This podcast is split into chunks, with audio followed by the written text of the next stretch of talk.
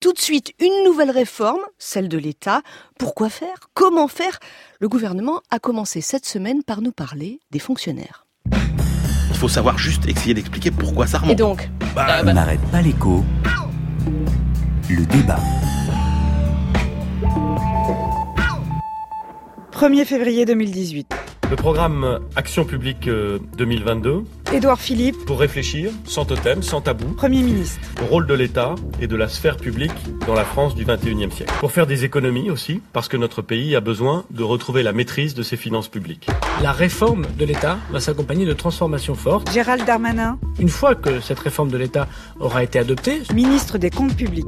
imaginez euh, avec euh, euh, les agents publics un plan de départ euh, volontaire pour ceux qui souhaiteraient partir. Un plan de départ volontaire dans la fonction publique un plan de départ volontaire. Plan de départ volontaire, c'est un mot très fort. Plan de départ volontaire pour les fonctionnaires. On s'y attendait, Pierre Laurent, mais c'est une aberration totale. secrétaire national du Parti communiste. On a une situation de crise massive dans les EHPAD et dans les hôpitaux. On a la situation dans les prisons. On a la situation au manque de moyens dans les écoles et les universités. Et que fait le gouvernement? On ouvre la boîte à licencier. Il y a une vision qui est très libérale, Boris Valland, d'un État minimal. député PS des Landes. La compétitivité de l'économie, qui est une des préoccupations de l'exécutif, comme de nous tous, elle est aussi conditionnée par la qualité de nos services publics. Depuis Tunis, Emmanuel Macron a enfoncé le clou. Il faut dire qu'il n'a jamais caché sa volonté de revoir le statut d'une partie des fonctionnaires. Nous avons aujourd'hui une fonction publique qui procède de mémoire du statut de Maurice Thorez de 1947. Emmanuel Macron. Nous avons des politiques publiques qui, parce qu'il y a la transformation numérique, parce qu'il y a euh, des changements d'usage de nos concitoyens, mais aussi d'autres manières d'organiser notre action, doivent être profondément repensées. C'est pas une transformation en profondeur, Éric Woerth, comme le dit tout le temps, toujours, le président de la République. président LR de la Commission des finances de l'Assemblée nationale. Elle n'est pas en profondeur, c'est une transformation superficielle. Inacceptable. Clémentine Autain, C'est une attaque en règle contre les services publics, député FI de Seine-Saint-Denis. contre même la capacité de l'État à agir et à intervenir, et c'est tout à fait cohérent avec la politique euh, d'Emmanuel Macron, qui d'abord a commencé par les ordonnances sur la loi travail, qui détricote les protections et les droits pour euh, les salariés du privé, et maintenant il s'attaque aux salariés euh, de la fonction publique. C'est un effet d'annonce. Christian Saint-Etienne, Pas seulement parce qu'il y a déjà une loi, économiste au CNAM. mais parce qu'on ne restructure pas comme ça sans objectif. Tant que le gouvernement n'affiche pas ses objectifs stratégiques, ça reste dans le vide. Ah, faites un peu de place là, à côté du bol de café, euh, du, de la tasse de thé, parce que le dossier est énorme, c'est le dossier réforme de l'État. On en a entendu parler depuis des années. Vous vous souvenez de la RGPP, la révision générale des politiques publiques, ça c'était pendant le quinquennat Sarkozy. Vous vous souvenez pendant le quinquennat Hollande de la MAP, la modernisation de l'action publique Eh bien là, quinquennat Macron, on nous parle du programme Action publique 2022. Christian Chavagneux, quel est l'objectif de cette réforme de l'État? Le cadre général, il a été fixé par le président de la République et il est clair. Il faut réduire la dépense publique de l'équivalent de 4 à 5 points de PIB, c'est-à-dire à peu près de 90 milliards d'euros. Donc c'est énorme, c'est beaucoup et ça aura un effet macroéconomique négatif, énorme aussi. Je vous rappelle cette estimation de l'OFCE. Aujourd'hui en France, un point de dépenses publiques en moins, c'est une baisse de croissance de 0,6 points la première année, 0,9 points les deux années qui suivent. Vous multipliez ça par 4 ou 5. Donc ça va avoir un effet massif. C'est vrai, mieux vaut le faire quand la croissance repart. Si vous avez un effet négatif et que vous avez plein de forces qui poussent vers la croissance, ça équilibre. Mais la question, c'est est-ce que c'est nécessaire? C'est pas est-ce que c'est le bon moment ou pas le bon moment. Et de ce point de vue, il y a une phrase étonnante du Premier ministre, euh, jeudi, lorsqu'il a fait toutes ces annonces. Il nous dit il faut fixer pour la sphère publique le même niveau d'ambition que celui que nous fixons aux acteurs économiques. Comme s'il y avait des acteurs économiques qui produisaient de la richesse et de la croissance, en gros le privé, et à côté il y a un autre secteur dont on ne sait pas trop à quoi il sert, ou peut-être même c'est des improductifs, un back-office qu'il va falloir un petit peu remuer, hein, parce que on a bougé le privé, maintenant il va falloir bouger le public, comme si l'État, comme si la puissance publique ne jouait pas un rôle économique de producteur, de régulateur, euh, euh, de, comme si c'était un, un monde à part de redistributeur. Donc ça laisse un petit goût d'idéologique, un petit goût idéologique de la part du Premier ministre et du, et, Président de la République sur le thème euh, va falloir faire des économies, notamment environ 120 000 fonctionnaires. Et on voit pas bien quelle est la justification profonde autre qu'idéologique. Pour vous, il n'y a pas de justification à baisser la dépense publique qui est aujourd'hui à 57% de la richesse J'en veux bien, nationale mais là, pour l'instant, elles sont pas là. Emmanuel Le Chiffre. Alors c'est vrai que dans la présentation euh, qui a été faite par Édouard Philippe et, et que fait un peu Christian, il y a quand même cette idée que le niveau de dépenses publiques est trop élevé et que c'est pas bon pour l'économie. Question. Et ça, c'est toujours le côté un peu agaçant de euh, l'idéologie euh, bruxelloise, parce que l'idée de tout ça, c'est de respecter quand même les, les critères de Maastricht. Et c'est vrai que quand on regarde euh, les pays qui vont bien et les pays qui vont mal, vous avez des pays qui vont très bien avec un très haut niveau de dépenses publiques et des pays qui vont très bien avec un faible niveau de dépenses publiques. Donc encore une fois, le sujet n'est pas le niveau absolu de dépenses publiques qui ne veut rien dire. Le sujet, c'est euh, l'efficacité de cette dépense publique. Autrement dit, le rapport qualité-prix de cette dépense publique. C'est-à-dire, est-ce que pour le haut niveau de dépenses publiques que vous avez, vous avez en face des prestations de qualité Et c'est ça le problème français en réalité. C'est que si vous regardez, euh, pour prendre euh, ne serait-ce que euh, période récente, entre 2000 et aujourd'hui, la dépense publique a augmenté de 7 points de PIB, donc à peu près 150 milliards d'euros. Or, en face, vous avez des services publics dont la qualité ne cesse de se dégrader. Que vous preniez par exemple l'éducation, je ne reviens pas sur notre 25e piteuse place euh, au classement euh, PISA euh, euh, de l'OCDE, euh, classement qui se dégrade. Je vous rappelle que la France est le pays qui reproduit le plus les inégalités sociales, le pays dans lequel il y a des élèves qui sont beaucoup plus anxieux que la moyenne de l'OCDE. Donc on est moins bien éduqué, on est moins bien soigné qu'il y a 20 ans. Je vous donne juste un exemple, l'accès géographique aux médecins généralistes, hein, c'est-à-dire à moins de 30 minutes du domicile, s'est dégradé pour un quart de la population. On a, on va vers une médecine euh, à, à deux vitesses. Est-ce qu'on est mieux jugé? Non. Est-ce qu'on est mieux protégé? Non. Regardez euh, le niveau de, de délinquance, etc. Donc le vrai sujet, c'est ça, c'est que c'est le rapport qualité-prix de notre dépense publique qui n'est pas bon. On dépense de plus en plus. Les services rendus sont de plus en plus mauvais. Et pourquoi? Et c'est là toute la difficulté de la réforme, c'est qu'en fait vous avez des agents du service public qui sont au contact des usagers, qui vivent dans un état de paupérisation Qui sont en souffrance, inadmissible. ouais. Euh, prenez les infirmières, prenez ce qu'on a vu dans les EHPAD cette semaine, prenez ce qu'on a vu aussi euh, chez les gardiens de prison, regardez l'état des voitures euh, des, des policiers, etc. Et que derrière, c'est euh, le, le- ce que Christian a appelé le back-office, c'est-à-dire c'est la- l'administration qui y a derrière qui absorbe beaucoup trop de ressources pour des raisons de lourdeur, de complexité, de sureffectif. Et toute la difficulté, elle est là, c'est que le Il Français, lui, qu'est-ce qu'il voit? Il voit une paupérisation, et donc il pense que c'est un problème de moyens. Il y a un petit et donc, sujet, tout le on veut sujet alléger qu'il la faut faire fiscale. comprendre, tout le sujet, toute la difficulté de la tâche, c'est de dire on peut faire beaucoup mieux en dépensant un peu moins. Et qui, qui nous montre le chemin? Est-ce que, évidemment, on parle toujours du Canada, de la Suède.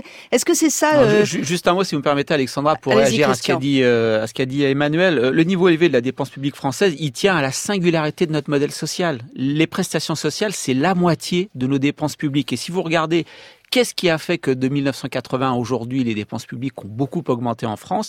Ça s'explique quasi intégralement par la montée des dépenses sociales. Et la moitié de cette augmentation, elle est intervenue depuis 2007, c'est-à-dire c'est un effet de la crise. L'essentiel de, de, l'explosion de la dépense sociale française, elle est due au fait qu'en période de crise, on aide plus les gens, ce qui fait qu'on tombe moins bas que les autres et donc on remonte moins vite que les autres. C'est pas une question euh, forcément Non, mais ça, c'est la belle- d'efficacité. ça, c'est la belle histoire que non, Christian non, ça c'est non. c'est l'étude nous macro. Quand Alors- on regarde la macroéconomie, les chiffres durs, c'est comme ça que ça se passe. Oui, Emmanuel. je suis d'accord qu'il y a euh, effectivement. Quand Je veux on pas dire qu'on peut pas gagner non, mais d'efficacité, mais Ce que je veux dire, c'est que quand on compare les pays, effectivement, c'est très compliqué euh, parce que personne n'a les mêmes périmètres. Exactement. Nous, on a le choix sur la protection sociale et c'est ça qui fait la différence. Prenez par exemple l'éducation nationale en Allemagne. euh, on va, on commence l'école à 6 ans. En France, C'est à 3 ans. Donc on Exactement. Peut, voilà. Donc On ça, peut aussi parler de la petite ça, enfance, euh, les oui, autres, c'est des des choses. crèches. Mais si vous regardez le, le strict, parce qu'on on sait le regarder, euh, le, le strict périmètre de, de l'administration, euh, pas, on, on exclut les dépenses sociales, etc. Vous voyez que la France, grosso modo, fait moins bien en matière de gestion On entre quoi, une trentaine de une trentaine de milliards d'euros euh, à peu près. Quand vous regardez le coût de fonctionnement de l'administration, là on parle pas de dépenses sociales, etc. Donc on a des progrès considérables à faire en matière de de de- d'organisation. Surtout, et, euh, et là, franchement, on peut faire beaucoup mieux. Eh, 30 milliards d'euros, c'est à peine un point de PIB. Et Emmanuel Macron veut le diminuer de 4 à 5 points de PIB. Donc il en Non, fait mais 4 à 5 fois 30 trop, milliards Emmanuel. J'ai par an, j'ai bien chaque- entendu. chaque- chaque année, Oui, bah là, c'est un point de PIB par an Euh, aussi, hein, je veux dire, ça ferait- non, mais c'est bien. Moi, je prends l'indicateur d'Emmanuel. Moins d'un point de PIB d'efficacité Attendez. contre 4 Cette semaine, 5 on a eu les premières pistes. On va parler dans le détail quand même des pistes. Maintenant que on a constaté que vous êtes en désaccord sur le diagnostic. hein. Euh, les premières pistes, est-ce que c'est c'est- donc on parle des fonctionnaires, cette possibilité d'un plan de départ volontaire. On entend que c'est une réforme. Puis euh, il y a d'autres choses. hein. Il y a le recours au contractuel, la rémunération au mérite. Est-ce que c'est de la, réforme en profondeur? Est-ce que c'est de la réforme superficielle, comme dit Eric Woerth? Est-ce que c'est la bonne façon d'attaquer le problème? Qu'en pensez-vous?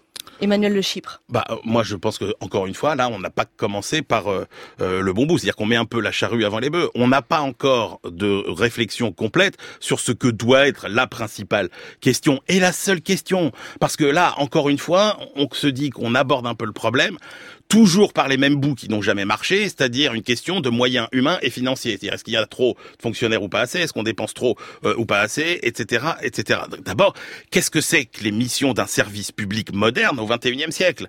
Et ça, on, on, on l'a pas. On a plusieurs structures qui réfléchissent en ce moment et qui se et qui se marchent un peu euh, sur les pieds.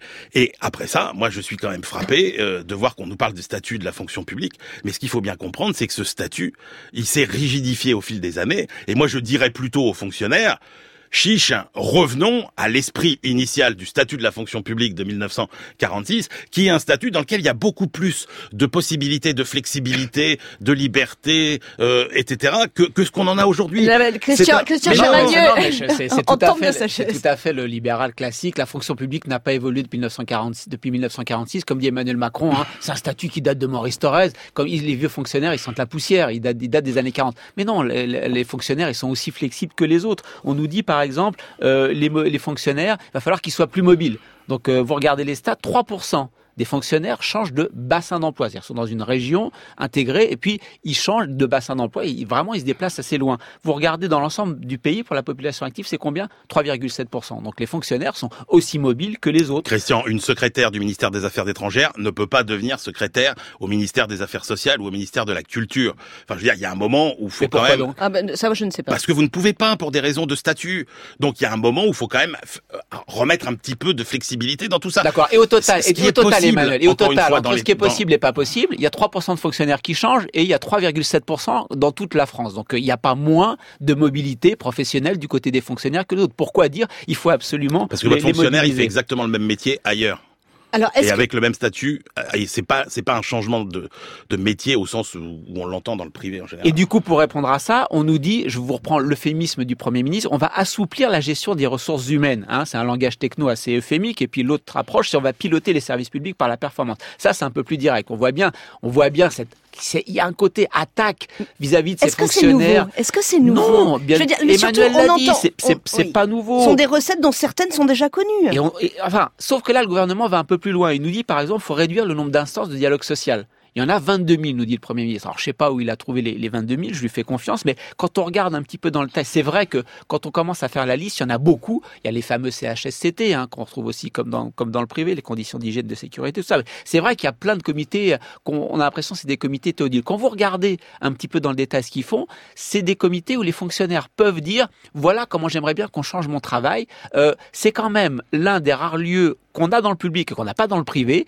où les fonctionnaires peuvent dire je peux avoir plus d'autonomie dans mon travail, voilà ce que je propose. Est-ce que vous connaissez les laboratoires d'innovation? Allez-y. C'est des start-up d'État, les laboratoires d'innovation. C'est des fonctionnaires qui disent moi voilà, pour aider plus euh, euh, les handicapés dans notre vie, il faudrait qu'on fasse ça. Pour avoir du Wi-Fi dans le parc de la Courneuve. Non mais c'est complètement bête ce truc. La parc de la Courneuve, je vous rappelle, c'est plus grand que Central Park. Comment on fait? Il y a des fonctionnaires par le bas qui sont réunis, qui trouvent des gens, des ingénieurs et qui nous expliquent comment on fait. Donc il y a en permanence de l'innovation et de la qualité, alors que ce que nous renvoie le gouvernement, c'est ce que nous a dit Emmanuel. Ils sont coincés dans leur statut de 1945, ils bougent jamais. Non, la fonction publique, les fonctionnaires, ils bougent beaucoup. On peut faire des gains de productivité, sûrement, comme dans le privé. Essayons d'avancer. Moi, le seul truc positif que je trouve, c'est que le gouvernement a dit on va négocier jusqu'à la fin 2018 et puis on verra en 2019 ce qu'on propose. Donc rendez-vous à la fin de l'année. Ça vous choque le plan de départ volontaire?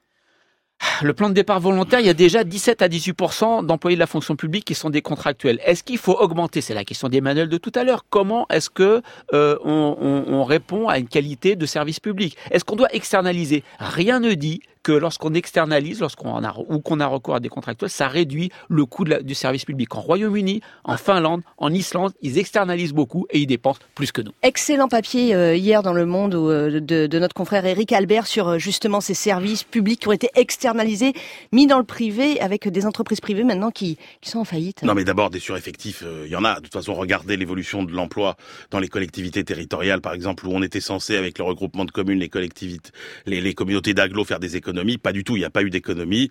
Euh, vous avez quand même 80% des municipalités dans lesquelles euh, les agents ne font même pas les 35 heures euh, minimum. Donc oui, il y a des tas d'endroits où il y a des, sur, des, sur, des sureffectifs.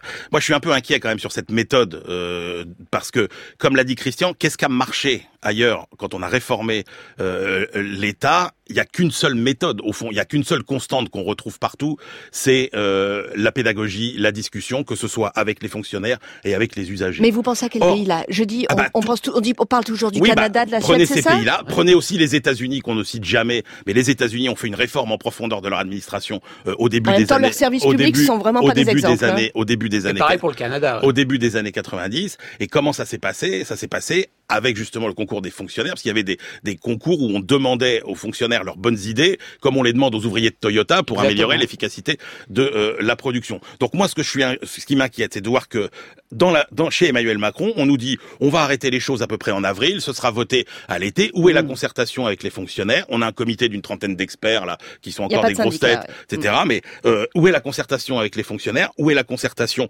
avec les salariés? Là-dessus, je suis sceptique. Et puis sur le plan de départ volontaire, on sait très bien comment ça marche. C'est-à-dire que grosso modo, c'est les meilleurs qui s'en vont. Donc là, vous allez avoir les fonctionnaires de catégorie A, les plus les plus importants, qui sont les moins bien payés aujourd'hui, qui vont aller prendre des salaires deux trois fois plus élevés dans le privé en prenant l'argent au passage. Et puis euh, vous aurez ceux de catégorie C dont vous voulez vous débarrasser en fait, mais qui sont plutôt bien payés et, et qui eux ne, ne partiront pas. Donc franchement, je suis pas sûr que ce soit une super super méthode. On va- on va Alors, si même Emmanuel Le, le. Chypre est, est- est inquiet, bon, on, on referme là ce dossier. On Non a mais c'est compris la que ça réforme n'est d'un que le. C'est pas une réforme qu'on peut boucler comme ça. en Bah oui, là, on a eu des premières pistes euh, comme ça cette semaine et on en parlait Je ce suis matin. le Chyprien, moi, ce matin.